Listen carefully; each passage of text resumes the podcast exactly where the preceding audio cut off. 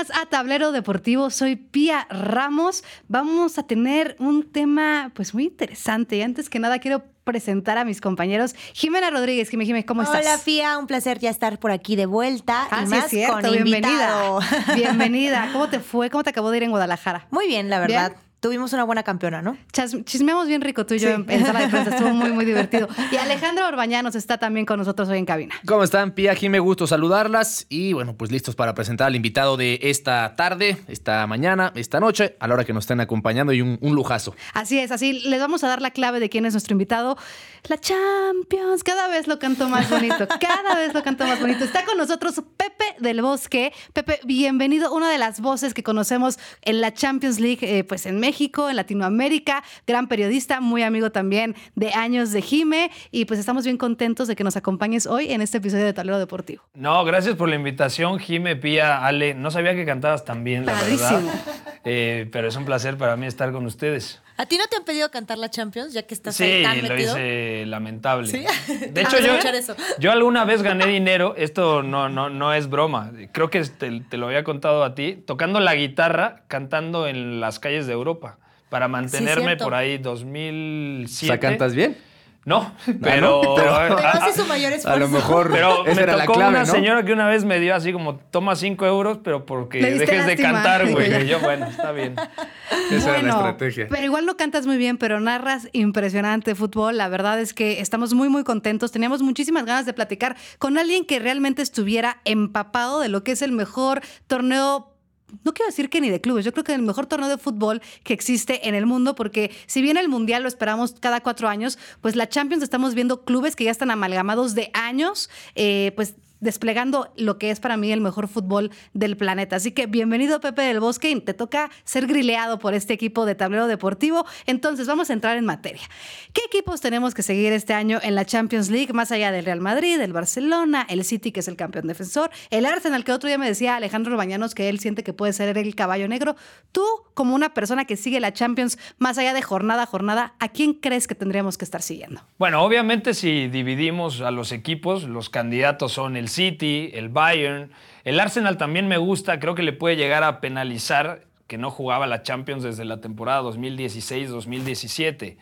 Los equipos ingleses normalmente al tener la mejor liga del mundo a la hora que lo trasladan a, la mayor competición de clubes en Europa, obviamente tienen que competir de buena forma. Eh, creo que el Barcelona por lo menos tendría que meterse dentro de los ocho mejores por la inversión que ha tenido, por ese plantel que ha logrado confeccionar Xavi Hernández. Y el Real Madrid siempre está, o sea, el Real Madrid es imposible quitarlo, más allá de que eh, yo sí creo que es un plantel un poquito Sí, corto. ahí yo voy a, a- Soy madridista a morir y aquí sí lo dice Pepe, tres- pero... tres. Ah, lo tres sufro, lo sufro, ¿eh? O sea, bueno, y seguimos. ¿Cuánto tiempo llevamos, Pepe, realmente diciendo Sí. el Real Madrid no lo. O sea, le damos argumentos por la historia, por, Es- por la sí, grandeza, o sea, sí pero así eso. que de repente digas, hoy el plantel del Real Madrid está para ganar la Champions, pocas Es que ya no estaba Benzema, no llegó. Mbappé, sí llegó Bellingham, pero sí creo que es un plantel un poco corto. Si lo mantiene sano Carlo Ancelotti y si la ¿Qué es suerte el los problema acompaña. ahorita? Claro, no, está Vini, por ejemplo. No, ¿y Eso dónde está. Courtois? ¡Ay, Dios mío! Tenemos aquí una emergencia, tenemos una un emergencia. problema. Ahorita lo recolo. Me puse nervioso al escuchar que no estaba es, bien. es lo que genera Vinicius, la ausencia de Vinicius. Hubiera estado increíble que regresara contra el Atlético, sobre todo contra el Atlético de Madrid. pero No, no, bueno. no, eh, qué bueno que no regresó contra el Es que le Atlético. va al Atlético Ah, de eres Madrid. colchonero. Ah. Sí, Uy, toda ¿en mi familia es lo colchonera. a invitar, ¿eh? No, bueno, pero a ver, o sea, la verdad es que el Real Madrid, yo creo que es mucho lo que dices, ¿no? Es más una historia que pesa, más allá de lo del pla- plantel que tengan. Ahora, la historia sí pesa. Sí. En la Champions yo creo que es un torneo donde sí pesa realmente de dónde viene, de a dónde va tu club. Y lo hemos platicado aquí en Tablado Deportivo. Si no, el PSG ya hubiera ganado por lo menos tres Champions, ¿no? Si fuera cuestión solamente como de presupuesto y de estrellas. Creo que tiene también que ver un tema de jerarquía. Hay que saber jugarla, ¿no? no, no la, la Champions no la ganan solamente los buenos, sino la ganan los que tienen esa jerarquía, ese peso histórico. Y bueno, para el Real Madrid es su competición favorita. Claro, y también creo que en la temporada pasada, o sea, yo, te- yo tenía una pregunta preparada para ti ahora que ya fue la primera fecha. Si ya, pod- ya podrías decir, te atreverías a decir por lo menos a los semifinalistas para este año, después de una fecha, ¿no? De, de lo que viste en, en esos planteamientos.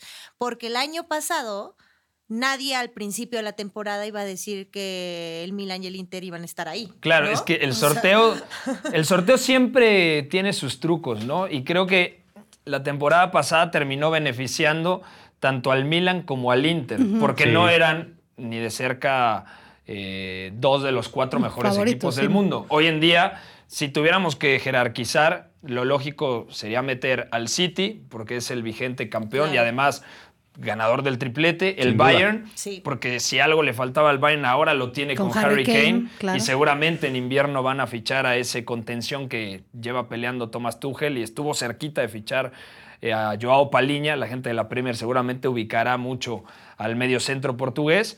El Real Madrid también tendría que estar ahí. Quizá el Barcelona. Con, con ese tercer, cuarto equipo tengo dudas. El Arsenal podría meterse en la conversación, pero creo que dos de los equipos que tendrían que estar obligados a llegar por lo menos a semifinales en esta Champions 23-24 son Bayern y, Manchester City. Sí, to- y yo creo Ahora- que son los favoritos, favoritos. El, en los caballos negros, porque también es una competición que sí nos regala una. O sea, si bien tenemos a los grandes favoritos, a los equipos que también tienen un gran presupuesto, porque tampoco podemos ser como tan ingenuos para decir, no, es que el presupuesto no pesa en la Champions. Claro que sí pesa.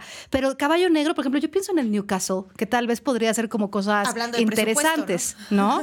Pero, pero, pero no es como un equipo que tú pienses así como. No, pues apenas es, está es- regresando es favorito a la en la Champions. Sí, ¿no? no, y le tocó el equipo más difícil, ¿no? Es el grupo F, que creo Sí. que es el de la muerte. Es el grupo más difícil. A ver, el Paris Saint Germain, yo creo que después de mucho tiempo, con la salida de Marco Verratti, de Neymar, de Messi, no está obligado a ganar la Champions. De acuerdo. Eso, Y eso creo quería, que- eso quería yo, yo tocar contigo, Pepe. ¿No será que eso le termine beneficiando? Para mí sí. O sea, porque ya hoy nadie se puso a pensar que eh, ahorita el partido contra el Dortmund, nadie estuvo encima del París y que si no goleaba y que si Messi apareció, que si Neymar. Esa presión y esa obligación de ganar y golear todos los partidos ya no la va a tener. Les Se puede quitó beneficiar. como una mochila llena Sí. de piedras de la espalda. Digo, ya, no ya tiene entrando en la etapa presión. decisiva, la presión va a llegar. Y además le dieron todas las, eh, las armas que pedía Kylian Mbappé en ese afrancesamiento. Le llevaron a Lucas Hernández, a Ousmane Dembélé, a Randall Colomboani. O sea, es, es un equipo que tiene menos estrellas, pero creo que eh, Luis Enrique puede llegar a armar el rompecabezas para que colectivamente cuaje mejor el equipo. Llegó Ugarte. Me parece que, que el Paris Saint-Germain Yo también podría lo vi. también meterse al menos dentro de los ocho mejores. Y sí es un grupo difícil, pero el Borussia Dortmund no es el de hace unos años. El, el Newcastle podría ser, pero creo que hace dos décadas no jugaba la. Champions el, el No, Newcastle. venimos hablando de que para la Champions no, no basta con un buen plantel, Claro. no basta No. con un buen momento, la jerarquía, el saber estar, la personalidad, el liderazgo en esos momentos. Y creo que va a ser un buen animador, no sé qué opines, Pepe, Sí. pero no lo veo más allá de cuartos de final. Por ejemplo, y sobrevivió en el primer partido en San Siro. El Milan en la primera Encima. parte pudo marcar tranquilamente dos, tres goles, pero se Sí, lleva sí, el sí. 0 a 0. Entonces, de a poquito va el Newcastle recuperando las sensaciones que mostró la temporada pasada. Creo que el que acompaña al Paris Saint-Germain en ese grupo en octavos de final, asumiendo desde mi punto de vista que el París va a clasificar, eh, yo creo que va a ser un animador de los Sí, octavos sí. de final, sea Borussia Dortmund, Milan o Newcastle. Y dentro de los caballos negros, pondría también atención en el grupo que está el Inter, que es el subcampeón y que además ha arrancado muy bien la Serie A italiana. Está el Benfica, que el Benfica lleva dos temporadas seguidas en cuartos de final, sino que le pregunten al Barcelona, que en determinado momento fue su verdugo. La Real Sociedad, que es un equipo que como proyecto está muy bien Ese me, confeccionado. ese me sorprendió rotundamente. Ajá, ¿eh? la verdad es que no lo tenía presente ni cerquita y después del partido Con que el vimos el japonés, pase de ¿no? grupos. El chavito Takefusa Kubo, sí, que era. 22 años. Claro, lo tenía el Real Madrid. Sí. Primero fue canterano del Barça, todos luego lados. el Real Madrid lo tenía y ahora está triunfando en la Real Sociedad. Y el Salzburg, que hay un dato impresionante de la primera jornada, me volaba la cabeza cuando lo vi, que el 11 más joven en la historia de la Champions lo puso el Salzburg en la jornada 1 de esta edición Órale. contra el Benfica. Y no solamente... eh, ¿Cuál era el promedio de edad? ¿Te acuerdas? 21 años, Wow, 183 sí, muy, muy joven días. para una ¿no? O sea, competencia así. En México te dicen a los 23 años que sigue siendo joven, ¿no? Acá meten a chavos de 20 años a jugar la Champions. Entonces, increíble lo del Salzburg por ese lado. ¿Qué- ¿Cuáles crees que son las claves que, eh, digo, se conjuran muchas cosas, ¿no? Yo creo que mucho es gestionar la salud de tu equipo, porque al final de cuentas cada vez tenemos un mundo de, de fútbol que demanda más de los jugadores, cada vez son más competencias, más, fe- más fechas internacionales, que si la liga, que si la copa, que si la copa de la copa de la copa. Entonces, ¿cuáles son eh, los, digamos, los factores que tú crees que se deben de conjurar para que un equipo pueda ser campeón de la Champions League? Bueno, creo que siempre hay esa dosis de suerte, ¿no? Sí, o sea, en, en la Champions, que no se te lesione Vinicius en el momento importante o que no se le lesione al Barcelona Pedri, como ha estado lesionado en este arranque de campaña. Entonces, tener un plantel sano, tener a tus mejores jugadores en el pico de rendimiento. Eh, muchas veces a los equipos que no tienen un plantel tan amplio les puede llegar a pesar que también están compitiendo por el título de su respectiva liga. O sea, porque el Normal- Arsenal regresa a Champions. O sea, si estás en la final de la Champions, el 90% de los equipos están peleando Por por eso, por una copa, o no Claro. sé, pero están en et- etapas decisivas. que es el, el arma de doble filo, ¿no? Por eso han habido tan poquitos equipos que ganan el triplete, ¿no? O sea, lo ha conseguido el Bayern, en su día, bueno, dos veces el Bayern, el Real Madrid, eh, ahora el Manchester City. Pero yo creo que a la mayoría de equipos les puede llegar a penalizar el no perder el foco en su liga sin descuidar la Champions y viceversa. Y como director técnico, ¿cómo gestionas eso? Bueno, eh, eso es increíble. No, no, es, es- es impresionante porque no solamente es el entrenador. O sea, en un cuerpo técnico está la gente de metodología. Por ejemplo, mm, supone- eh, suponiendo que Ale es jugador de fútbol, ¿no? Y entonces tiene un calendario y dice, bueno, eh, ahorita está al 90% físicamente. Está bien, perfecto. Mm, hay siete partidos este mes. Ok, lo tenemos que dosificar en dos. Pero en esos dos, ¿cuáles vamos a elegir para claro. que no, no juegue tanto? O igual lo dosificamos en tres, pero te equivale a que los otros cuatro partidos los tiene que jugar los 90 minutos. Entonces hay pues muchas personas detrás del cuerpo Que técnico, ayudan al técnico, que ayudan al técnico, que a lo mejor los nos está fisiotera- fijando que lleva Claro. dos meses usando seguido a sus estrellas y Claro. les tiene que dar un Ah, break, ese es ¿no? una- Bellingham no puede jugar lo, todo, Lo por que hay hoy detrás en los cuerpos técnicos de staff, y Pepe lo sabrá mejor que nadie, analistas, eh, Psicólogos. coach, psicólogos, nutrición, todo el aspecto Qué que hay detrás. la verdad. Para que nosotros desde, desde el sillón digamos, no hombre, ¿qué hace Ancelotti sacando este? ¿Por qué lo este- sacó? ¿Por qué lo sacó? No sabe ¿Por- o- nada. O, cómo sí, lo sí. hace? ¿Por qué no arranca de titular? Esas, esas cosas me dan mucha risa. Eso me ha cambiado el, el- mientras más he podido Te adentrarme claro. en cuerpos técnicos y conocer al entrenador y que el entrenador te no sé, te enseñe su metodología de trabajo y te presente al metodólogo, al Sí, sí. preparador físico, dices, ay, quizá muchas Se veces me arriesgué fácil, ¿no? en algún Se comentario. te quita lo del técnico de sillón. Claro. Claro.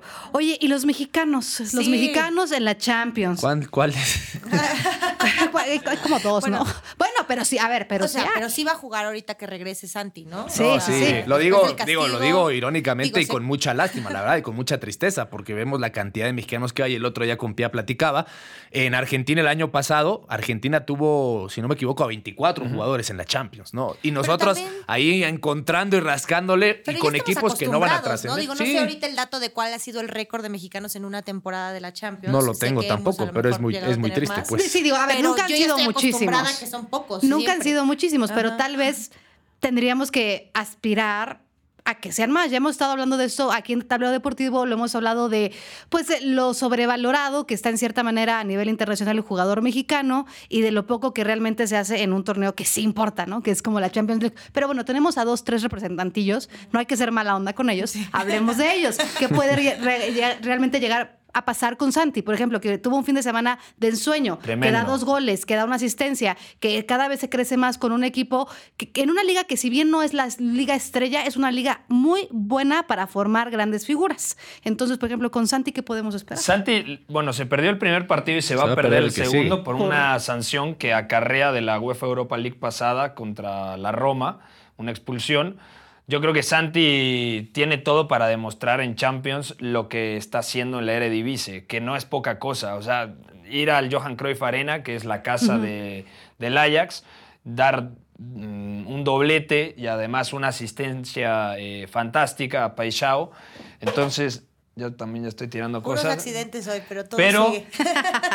Pues me parece que el reto sí es mayor, porque no es lo mismo, muchas gracias, no es lo mismo enfrentar con todo respeto Sí, al claro. Utrecht, al Go Ahead Eagles, al Twente o al Vitesse, No, no, que no. enfrentar a la Lazio, al Atlético de Madrid o incluso al Celtic, que en teoría es el, el rival más débil de este Pero grupo. yo sí lo veo pasando, o sea, el Feyenoord pasando a la Yo también. Sí, yo también. Yo veo honestamente Atlético y creo que Lazio Feyenoord se van a pelear esa, esa, Esa segunda, segunda plaza. plaza. Pero es el grupo más, más flojo porque no hay un candidato real. Claro, claro. Pero la verdad era el, el paso siguiente que necesitaba Santi Jiménez, ¿no? Ya, ya empezar a foguearse eh, pues, en No, esta latitud. Ya estuvo para en que se Europa League, quedara, ¿eh? ahora O sea, fue un League. factor clave Sí. para que se quedaran, eh, porque ofertas tuvo y bastantes, y acercamientos y te tientan. Claro. Por eso viene después una extensión de contrato que todo el mundo dice, pero pues qué necesidad si todavía tenía años de contrato. Bueno, lo que le hacen es, Mejorar si tú lo que quieres, o sea, como si a ti, Santi, lo que te llama y te, te empiezan a bombardear con temas económicos, tranquilo, aquí te lo vamos a dar. Que no tomes una decisión porque vas a ganar más dinero para allá. Y eso lo, lo- lo gestionó perfectamente Sí. el Feyenoord. Incluso yo pensaría que, bueno, la primera temporada le va muy bien. La segunda ya está jugando Champions. Tendría que quedarse, desde mi punto de vista, una tercera ¿Todavía más, para confirmarse. Porque para afianzarse, sobre todo en Europa, eh, si va a la Premier, no sería titular. No, Exacto. O la sea, verdad no. si va a España, bueno, Menos. dependiendo del equipo. Si va a la Bundesliga, yo creo que ahí podría encajar perfectamente, pero no en el Leverkusen, no en el Dortmund. no- En un equipo, no el equipo de media tabla. En un equipo de media tabla, claro. Pero de estar eh, en un equipo puntero que te permite jugar Champions, como el Feyenoord, a estar en un equipo de media tabla, pero con una liga que en el día a día tiene mayor nivel como la Bundesliga, yo honestamente me quedaría en el Feyenoord. Yo estoy de acuerdo. Yo sí creo que. Vamos, eh, vamos a mandarle el, el Hay que episodio mandarle del el- podcast ajá. para que escuche el, consejo de Pepe. No, pero sí, o sea, luego pasa mucho con los mexicanos que se van, que quieren como que correr antes de gatear. Y sí creo que el fútbol nos ha demostrado, salvo en algunas ocasiones de fenómenos, o sea, de gente que si dices, no, este nació para patear la pelota, dígase Messi, dígase Haaland, dígase CR7, que hay que llevar como un proceso y de repente nosotros no somos tan ordenados, mucho por lo que tú comentas tú, ¿no? Por el tema de la lana, pero es que es más lana y es como, pues No, sí, pero pero es que luego, es luego es- Champions. es complicado. O sea, tú tienes un buen torneo, Santi Jiménez, todo te va saliendo. y De repente, un equipo que se acercó y sé que, que estuvo cerca, el Sevilla. ¿No? Dices, bueno, va a pelear, va a jugar Champions, lo que representa el Sevilla, juegas en, en la Liga de España, multicampeón de Europa, y te ofrece un contratazo, ¿cuál proceso? Claro. ¿Y cuál de aquí? O sea, Sí, dices, no sí, puedo sí. dejar pasar este tren porque yo no sé si en seis meses va a volver a pasar. Claro, es bien sí es difícil, sí es completamente difícil. Bueno, también tenemos a bien Chucky, ¿no? Con el PCB. Sí, que le va a costar trabajo eh, hacerse de la titularidad en su regreso, porque cuando se fue era Dios, ¿no? En Eindhoven. Ahora regresa y hay un chico que se llama Johan Bakayoko, es un extremo belga, zurdo, que juega en la derecha.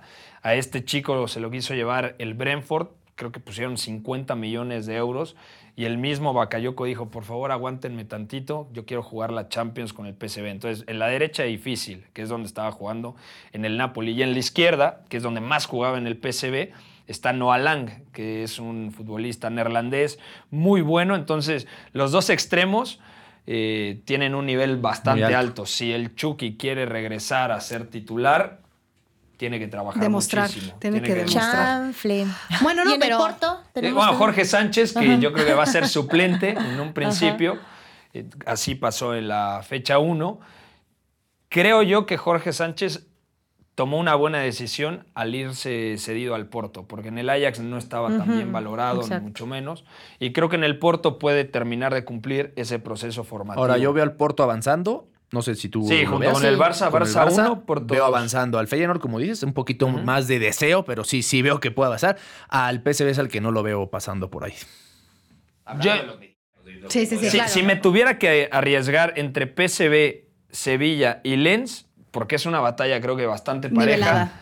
yo sí me la jugaría por el ¿Sí? PSV. Yo también, Por- por- ¿eh? Porque no sé si es el que mejor juega, pero sí el que más me divierte verlo. O sea, porque es un equipo lanzado al frente. Vistoso. Si no, bueno, contra el Arsenal era una, buscaron intercambio de golpes No, bueno, pues. y les faltó el talento individual y por eso terminan cayendo por Pues ya tenemos más claro el panorama El de, de la fase de mexicanos. grupos y de los de mexicanos. los mexicanos. Ahora, Este es- a mí me encanta la Champions, siempre se me ha hecho, desde que era chica, les voy a platicar que yo me, me volaba a las clases para ver la Champions. Ah, yo igual. Para ver a Beckham, para ver a- al Manchester United. Que antes no, había, antes no había lo que hoy que ya pones tu celular en el salón Claro, de clases y ahí ya No, pero la imagínate, oye, tus papás pagando colegiaturas millonarias y uno volándose las clases para ver al, al Colorado Schools porque te caía súper bien. Eh, pero bueno, a mí me encanta, se me hace Revelando tu edad, Pia. ojo. revelando mi edad, Dios mío santo. Sí, sí, sí. Esto lo cortan, por favor, del podcast. No, no es cierto. Pero, a ver, o sea, es un torneo muy bonito. La verdad, a mí me encanta la Champions por todo. lo- O sea, a mí sí me da emoción cuando escucho el himno de la Claro. Champions. Digo, sí, martes de Champions. ¡wow! Y va a cambiar. Va a cambiar. El próximo año ya va a ser un torneo diferente. ¿Qué podemos esperar del próximo año que cambia la Champions? Uy. De esta onda que le está pasando al fútbol, de empezar a querer como meter más y más. Y es lo que va a pasar también con el Mundial, el próximo Sí. Mundial. Y tal vez vamos a perder un poco de calidad en un torneo que si algo nos ha dado, siempre ha sido espectáculo y calidad. Voy a intentar resumirlo y hacerlo lo más didáctico Sencillo, sí. posible. Actualmente hay 32 equipos en la Correcto. Champions. Para la siguiente edición, 24-25, va a haber 36. Hoy en día tenemos 8 grupos con 4 equipos en cada sector. Ahora va a ser tabla general, ¿vale? Los 36 van a tener, en lugar de 6 partidos en el primer semestre de temporada, van a jugar 8 partidos y todo se va a sortear. Relativamente te tendría que tocar contra 4, si eres un candidato o un equipo top, contra 4 rivales fuertes y contra 4 rivales accesibles. Después de todo eso, se hace una tabla general con los 36. Del 1 al 8 avanzan directo a octavos de final. Del 9 al 24 juegan un playoff, Correcto. Lo equivalente a los 16 de final. Y los ganadores, o sea, tendríamos 8, del 9 al 24 son Completan 16, los otros. la mitad son 8, se suman a los otros 8 y entonces ya los octavos de final se juegan eh, como actualmente. conocemos. Que de hecho ahora la, Exactamente. la- la fase de grupos, la primera fase va a acabar hasta enero, porque ahora son Exacto. más partidos, ¿no? Son 189 en total. O sea, sí está un poco complicado entenderle y creo que sobre la marcha vamos Claro, a ir viendo, pero sí se tienen que clavar. Y sobre todo esto de que ahora va a funcionar por coeficientes, ¿no? O sea, todos los, e- todos los equipos obviamente van a tener que ir sumando sus puntos. Ya no es como de que si ganaste el campeonato de tu liga, etcétera, por eso tienes Bueno, eh, derechos. eso se mantiene, pero se fusiona con el tema del coeficiente. Sobre todo, por ejemplo, esos cuatro lugares eh, se van a dar por coeficientes. que, eh, Está ahorita el City en primer lugar, Claro. Bayern en segundo. Normalmente los equipos que participan en competición europea, incluso la conference, te lo contabilizan en el ranking o en el coeficiente como tal. Entonces va a ser un mix eh, interesante. Realmente lo que están buscando es que haya más partidazos partidos. en la más fase dinero, de grupos eh, o en la primera fase, repito, no hay fase de grupos, pero claro, más partidazos es más lana mm, y automáticamente más juegos, ¿no? Que ayudan a los clubes medianos, ¿no? Porque normalmente los clubes grandes se llevaban la mayor parte del pastel por lo de los derechos de transmisión y ahora esto es para ayudar a otros clubes más pequeños. ¿no? Claro, que realmente vamos a seguir viendo a los mismos equipos de siempre y cuatro Pero más. te gusta a ti así ya personalmente, Sí, es ¿te una gusta? buena pregunta. eso. Llega un momento en, en donde creo que vale la pena experimentar, sobre todo por la presión de la Superliga, Exacto. que creo que tarde o temprano la UEFA y los que quieren hacer la Superliga se van a dar la mano, se van a tomar un par de vinos caros y van a llegar a un acuerdo. Deben de. Pero está probando la UEFA. A mí el formato que más me gustaba, que no duró mucho, creo que fueron tres, cuatro temporadas, era la doble fase de grupos, que era fase de grupos normal con 38 equipos, avanzaban dos, y luego ya cuando quedaban 16 se aventaban otra fase de grupos. Es decir, los octavos de final eh, se eliminaban y ya con cuatro grupos de cuatro avanzaban dos de cada grupo y por lo tanto el bracket quedaba cuartos de final, semifinales y final. A mí era el, el formato que más me gustaba porque había más partidos de calidad en esa segunda fase de grupos. Oye, la verdad es que ha sido un. eh, se- ya, ya se nos fue rápido Sí, otra ¿verdad? vez. eh, ya se nos fue rápido, ya estamos prácticamente en tiempo. Para antes de despedirnos, Pepe, ¿qué se siente narrar Champions? Que, o sea, porque la verdad yo sí creo que no todo el mundo va a llegar ahí. Mucha gente aspira a llegar. Sabemos que en México hay pues una ávida cantidad de chavos y chavas que quieren llegar a, a ser narradores, ¿no? Y narradores de primera línea. Y pues tú estás, la verdad, con un equipo increíble como Majo, como Marion, eh, como El Pollo, a que también le hice una invitación y me mandó a la goma. Nos la debe. Este, nos la debe. Que Este, pague la comida, Ricardo. lo que que sea. traiga algo de comer ese pollo. Pero de verdad, ¿qué se siente ser alguien que está narrando el mejor fútbol del mundo? Me siento privilegiado. Eh, yo creo que muy pocas personas en el mundo tienen la oportunidad de transformar su pasión en su profesión. Y a mí lo que más me gusta de esto es el fútbol. Y cuando pensaba de chico, uy, me gustaría ser Eduardo Vizcayart, y que luego Eduardo Vizcayart, que hoy en día es uno de mis mejores amigos, me dijo, eh, tú eres el camino que a mí me hubiera gustado tomar, así que... Y, y empecé muy, muy joven, o sea, estudiando con la Champions, la hice cuatro años en radio, eh, hice las cuatro finales, ahora es la tercera temporada en HBO y en, y en TNT. Y antes estuve cuatro años trabajando la Champions en ESPN como pues, eh, guionista, escritor de José Ramón Fernández. Entonces todo eso eh, lo valoro muchísimo, el hecho de, de que el torneo que más veía de chiquito, que me salía corriendo de la primaria, o de la secundaria para poder llegar a verlo a la casa y que antes te pasaban, que el partido de la 1.45, por cierto, a mí sí me gustaba ese horario. Ese horario. 1.45. A mí también me Sí, era Era- eran como 15 minutos ahí que antes de las dos que tenía su feeling especial. Sí. Entonces me iba corriendo y ese día yo sabía que no hacía tarea porque luego había uno a las tres y media, luego otro a las 6 de la tarde, luego a las 9 de la noche. Entonces era algo que me aficionaba. Y llegaba, no sé, a los entrenamientos de la selección del colegio y le platicaba a la gente, no, ya viste que al Real Madrid le tocó el Estegua de Bucarest. Ah, pues, ¿qué es eso? Mira, en Rumania hay un equipo, ¿no? O el Ferenbaros de Hungría. ¿Y Uy, quién juega vemos. ahí? Entonces, como que ha, ha sido el pretexto para poder mezclar la geografía, la historia y el fútbol, que son las cosas que a mí más me gustan. Yo, yo tengo una pregunta para, para Pepe antes de despedirnos. ¿En algún momento has pensado en, porque yo sé que el camino que has tomado ha sido muy, muy largo, en, en girar un poco porque es complicado, ¿no? En, tu concepto de, de mucho análisis, de mucho estudio, eh, que pueda la gente empezar a decir, como lo decíamos, ¿no? La gente quiere que gane su equipo, que meta cinco goles y se divierte, y no, no va más allá a la profundidad.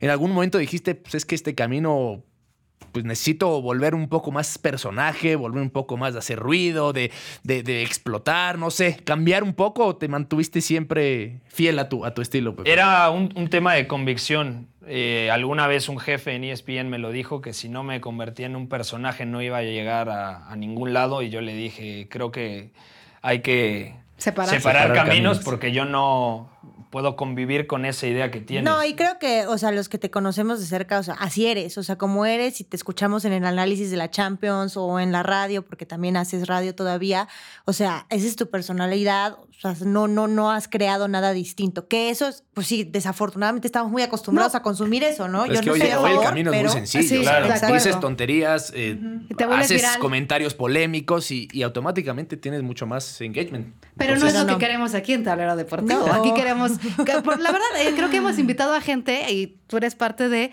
gente que de verdad es su esencia. O sea, no hemos invitado a nadie que es así. "Oh, ra, ra, ra", y luego Sí, sí. salen y. Hola, ¿cómo estás? O sea, nada que ver.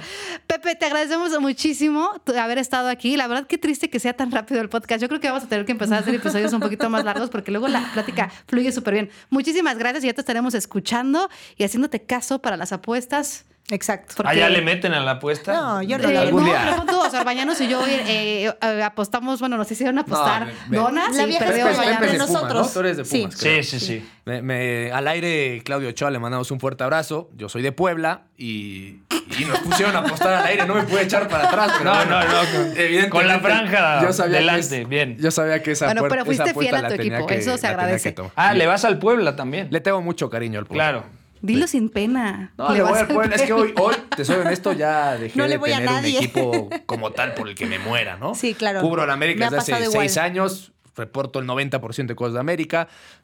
Sentimentalmente estoy con la franja, pero la verdad es que ya lo que me convenga, eh, yo creo que todos en esta industria, ¿eh? lo que Claro. me convenga a nivel chamba es lo que No voy. cambia mi estado de ánimo si gana o Ay, pierde sí. Pumas, pero sí me gusta ir a hacer catarsis, por ejemplo, cada 15 días Claro. a CU claro. para platicar Claro. con una amiga, con un amigo o con alguien que hace mucho tiempo no veía, le digo, ah, mira, tengo el abono, vamos a platicar. Nos Pretexto tomamos una perfecto. cerveza y literalmente el medio tiempo se convierte en una plática De amigos. Entonces es el pretexto. Bueno, pues ahora sí, nos vamos. Jime, Jime, muchísimas Chao, chao. gracias. Gracias, Pepe. Gracias, Orbi. Pepe. Gracias a todos. Muchas gracias. Yo soy Pierre Ramos y nos vemos la próxima semana aquí en Tablero Deportivo.